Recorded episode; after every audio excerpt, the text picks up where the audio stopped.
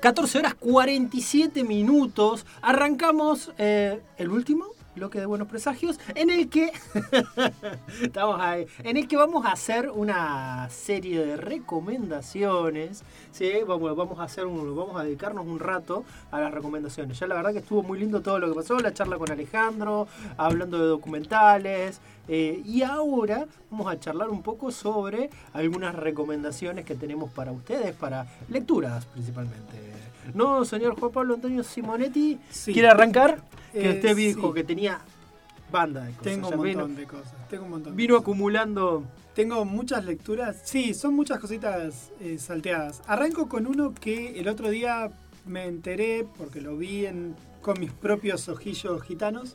Eh, el Jardín Secreto de Frances Hodgson, Burnett. Un libro que eh, de 1911 que encontré en una edición nueva eh, en el BEA. En realidad salieron varias ediciones nuevas de literatura clásica. Salió Mujercitas, Orgullo y Prejuicio y este Jardín Secreto. Una novela que yo no lo hubiera leído ni por casualidad, si no fuera que en estas búsquedas random que tengo de novelas eh, por vía digital, es una novela que en realidad fue serializada en The American Magazine en 1910, y entre 1910 y 1911. Y es un clásico de, este, de esta persona, de Burnett, que yo la verdad que no tenía la menor idea, que es la historia de una nena que termina en la casa de, en la casa de, un, de, otra, de una persona con mucha plata, al, y al mejor estilo Heidi cu- cuidando a Clarita, eh, tiene un vínculo con un chico que está ahí, que está como encerrado, en Hay una de adaptación ruedas. en cine de los 90 que la Joder. pasaban muy seguido por Canal 7, muy bonita. Ay, no, no sabía. Después búscala. Dale, la voy a buscar. Bueno, nada, una novela muy de esa época, de aspiracional, de esta gente pobre que de alguna manera quiere vincularse con la realeza victoriana todavía de esa época. Está muy lindo. Eh, muy brevemente, bueno, una epidemia de cólera azota en la India, los, eh, azota en la India y mata a los padres de esta nena que termina yendo huérfana a el Reino Unido a vivir con un tío suyo. Un tío que es más raro que perro verde, que tiene un hijo que está todo el tiempo encerrado, que piensan que está como endemoniado y qué sé yo. Y hay- Enfermo. enfermo. Y hay un jardín que, que está encerrado, por eso de ahí el título, donde ellos consiguen de algún modo abrir la puerta y entrar a ese jardín y lo empiezan a cuidar. Nada, muy bonita, muy, muy, muy linda historia. Una pavada, pero me gustó mucho. Repita el nombre, por favor. así El jardín secreto El jardín secreto. de Frances Hodgson Burnett. Y la compras acá en el BEA de acá porque está tirado acá a 2 mangos con 50 y si no en el Carrefour de Belgrano también debe estar tirado ahí Ah, para muy bien. Debe salir 2 mil pesos, 3 mil pesos como mucho. Me Catal- Catalina lo suena de otro lado. Hubo Sí. una adaptación hace No, no, mucho. no es la, sí, no es la adaptación de la película, que aparte no tiene otra película más vieja, creo que es Bueno, esa, ¿no? Esta es la de 1993, Esa, estamos mostrando sí. el póster, que es la que yo conozco que Exacto, vi en Canal sí, sí, 7. sí, exacto. Y creo que hace dos años o una cosa por el estilo se hizo una nueva versión que esa no la vi.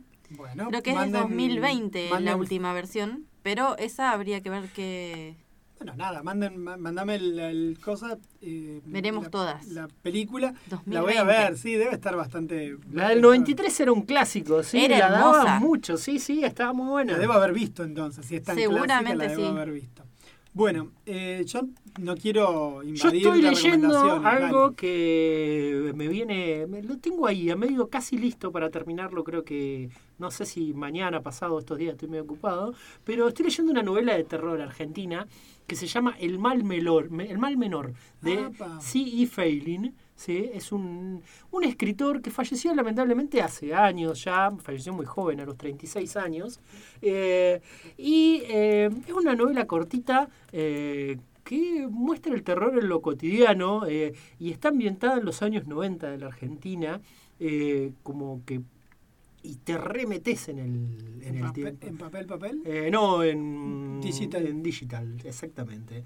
Eh, así que bueno, eh, Feeling era un escritor de página 12 que a su vez publicó algunas novelas en ese, en ese momento. Esta novela creo que nació salió en el 96, me parece. Sí, 25 años tiene. ¿eh? Y la verdad que eh, muy, muy interesante. La descubrí el otro día leyendo otras cosas para acá, estaba buscando eh, otro material y, y justo vi que la recomendaba mucho Sí. María Eugenia Alcatena, Ahí al mal menor, y la busqué y la verdad que sí, eh, muy, muy buena. Eh, capaz que, no sé si para vos, Bárbara. Ok.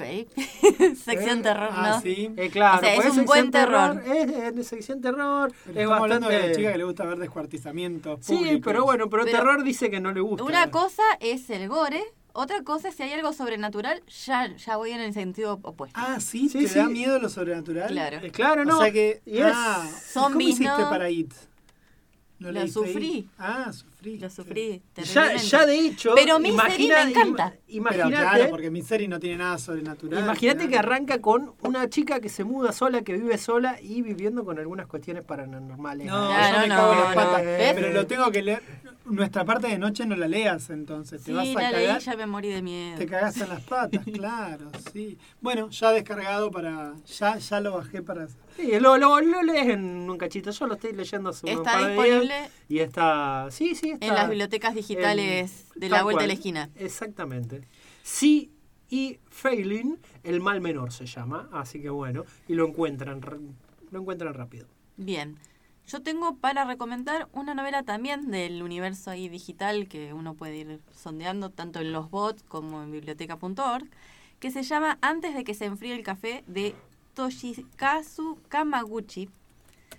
Se escribe Toshikazu Kamaguchi, no sé cómo será en japonés, que eh, son una serie de historias que se van vinculando porque el punto en común es un café en un sótano, que el café fue construido en el 1880. La del viaje en el tiempo que me decías. Eh, las personas que van a ese café pueden viajar en el tiempo, pero tienen que cumplir ciertos requisitos. Uno es sentarse en una mesa específica, esperar que el fantasma que vive sentado en esa silla vaya al baño, que va una vez al día, entonces la gente está ahí alrededor esperando a que el fantasma se levante para ir al baño y vuelva. Y en ese periodo puede quedarse en la silla y viajar al tiempo al momento que quiera. Y la persona o la situación que quiera volver al pasado tiene que haber sucedido en ese café.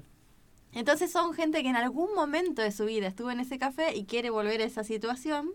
Y son relatos muy intimistas, muy hermosos, porque en realidad es una sanación en base a bajar y tu yo actual poder volver a ese momento en el tiempo y vivenciarlo y poder tener más información o tener, digamos, otra visión. Es un viaje en el tiempo, digamos, que no tiene connotaciones de cambio porque no va a cambiar el futuro, pero te cambia internamente. Es muy bonito. Mira qué bien. qué lindo, qué lindo. Es re lindo. Eh, yo tengo, voy a saltearme un par que tengo acá y voy a ir también a otra novela, también de estas que dije, entro a leerla y terminé enamorado. Se llama Una librería con magia de Thomas Mon- Monstazar. Y es una piba que estudia ciencias económicas, que tiene su novio y qué sé yo qué sé cuánto, y un día su tía desaparece, que es librera, desaparece, y ella queda como albaceas de esa librería. Y bueno, el vinc- es eso, la novela es eso y un gato, digamos, y la piba tratando de sobrevivir, que la gente entre y compre libros, y a la vez ella que empieza a leer más libros porque está ahí, tiene que pasar las horas, entonces en algunos momentos se pone a leer una novela de un cuento de Kafka o se pone a leer, no sé, alguna otra novela de Thomas Mann, por ejemplo, no me acuerdo ahora, pero digamos cosas como muy exóticas y mientras tanto el vínculo que se va generando con la comunidad de ese barrio que eh, tiene esa librería como referente de toda la vida. Así que es una eh, nada, tiene como un, acá en la referencia que puse, puse lo que escribí en su momento para, para, resol- para res- reseñarla, eh, termina como medio rara. Bueno, no importa, qué sé yo, capaz que en ese momento me pareció que terminaba medio medio, eh, pero el camino de la novela estuvo bueno. El camino de lo que es la novela estuvo interesante. ¿Cómo se llama? Una librería con magia de Thomas Monstazar. Y nada, aquello. Ya, ya hay un gato, para los que les gusta el ga- un- los gatos ya están. Sí, ya lo descargué el de la, la librería. Eh, después, mm, tengo también para comentarles eh, otra, una historieta. Conseguí una, una versión de ella, Ayes, Ayesha, de. eh, ¿Cómo es? H. Reader Haggard, la que sería la segunda parte de Las Minas del Rey Salomón, en busca Sí. de las Minas del Rey Salomón, donde, eh, bueno, aparece el personaje de Ayesha, Ella. de ella.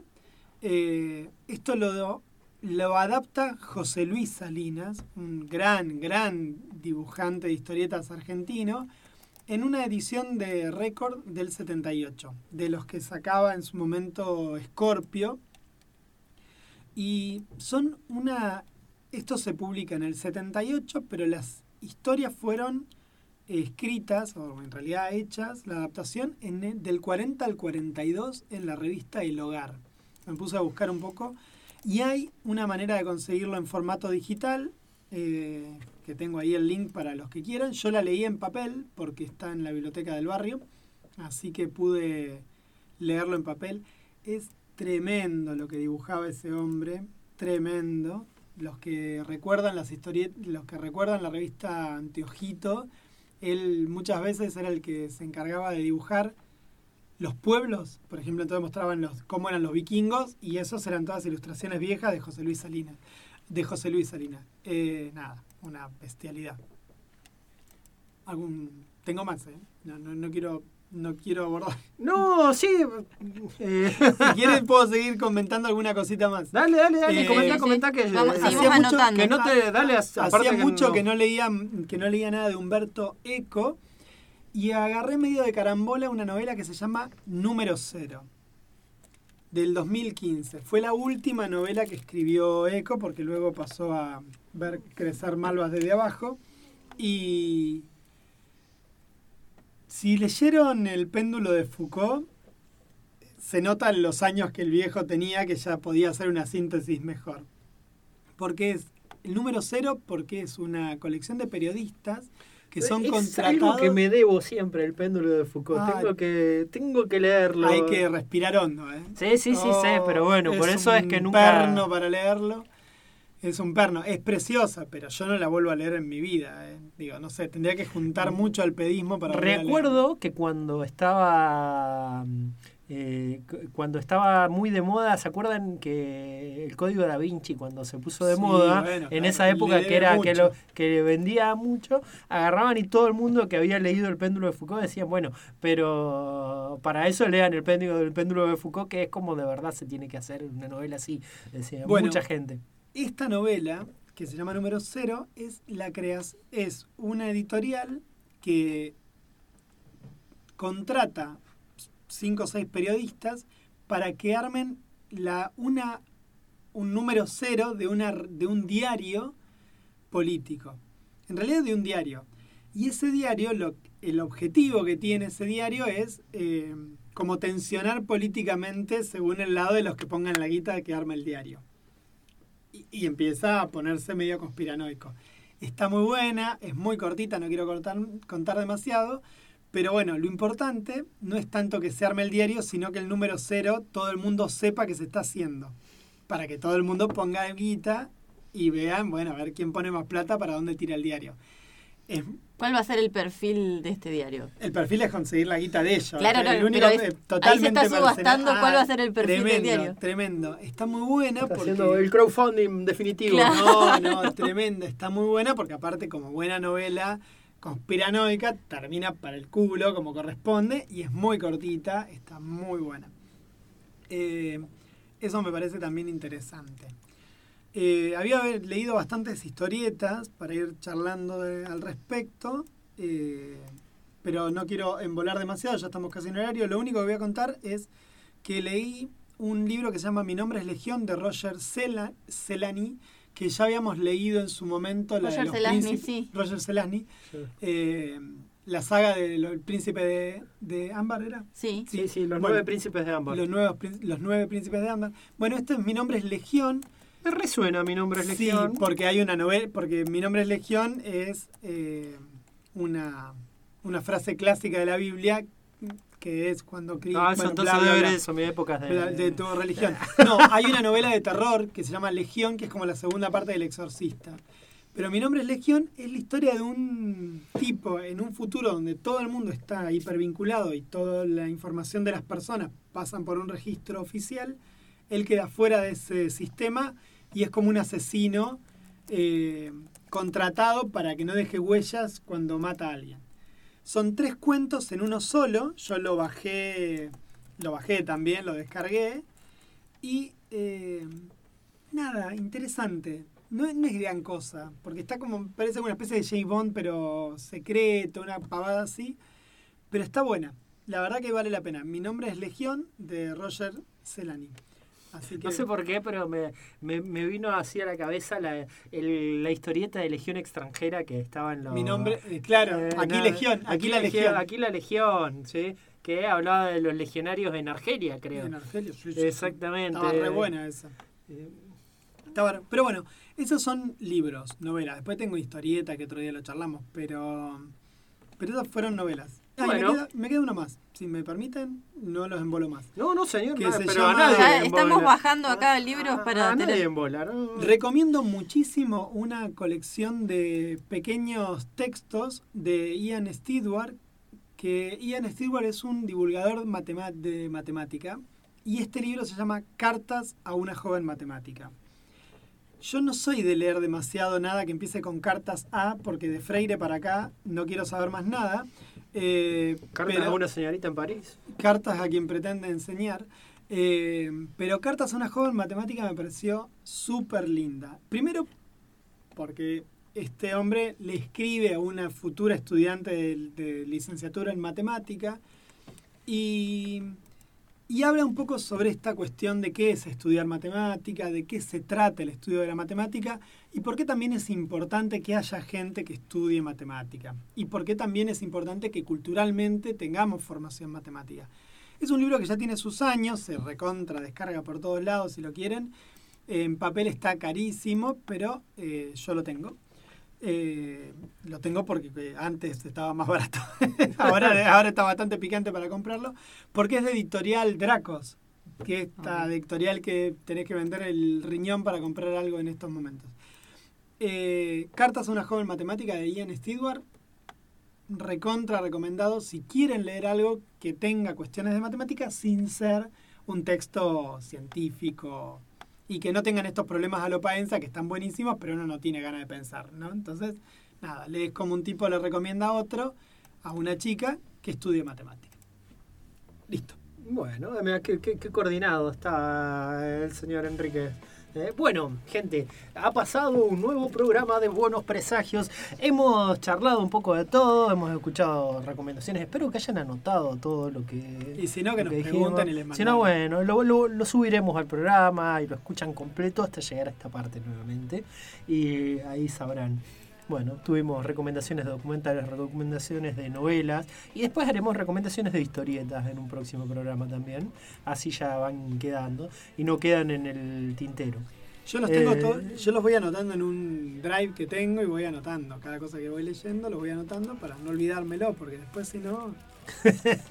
No, porque después tenemos que opinar en los Cinder también. Digo, nosotros estamos invitados a votar en los Cinder, entonces es un buen método para después acordarte qué es lo que te gustó Tenemos de que, cada cosa. tenemos que armar el PRODE de los trillos. De los PRODE de los Eh, trillos. Tenemos que armar el PRODE de los trillos también. ¿eh? Vamos, a, vamos a ver qué sale de eso. Eh, bueno, gente. eh, ¿Elijoteamos? Sí, yo soy Pablo Pérez, la operación técnica del señor Lautaro Enríquez, Bárbara Barlamas, Juan Pablo Antonio Simonetti. Esto ha sido. Buenos presagios.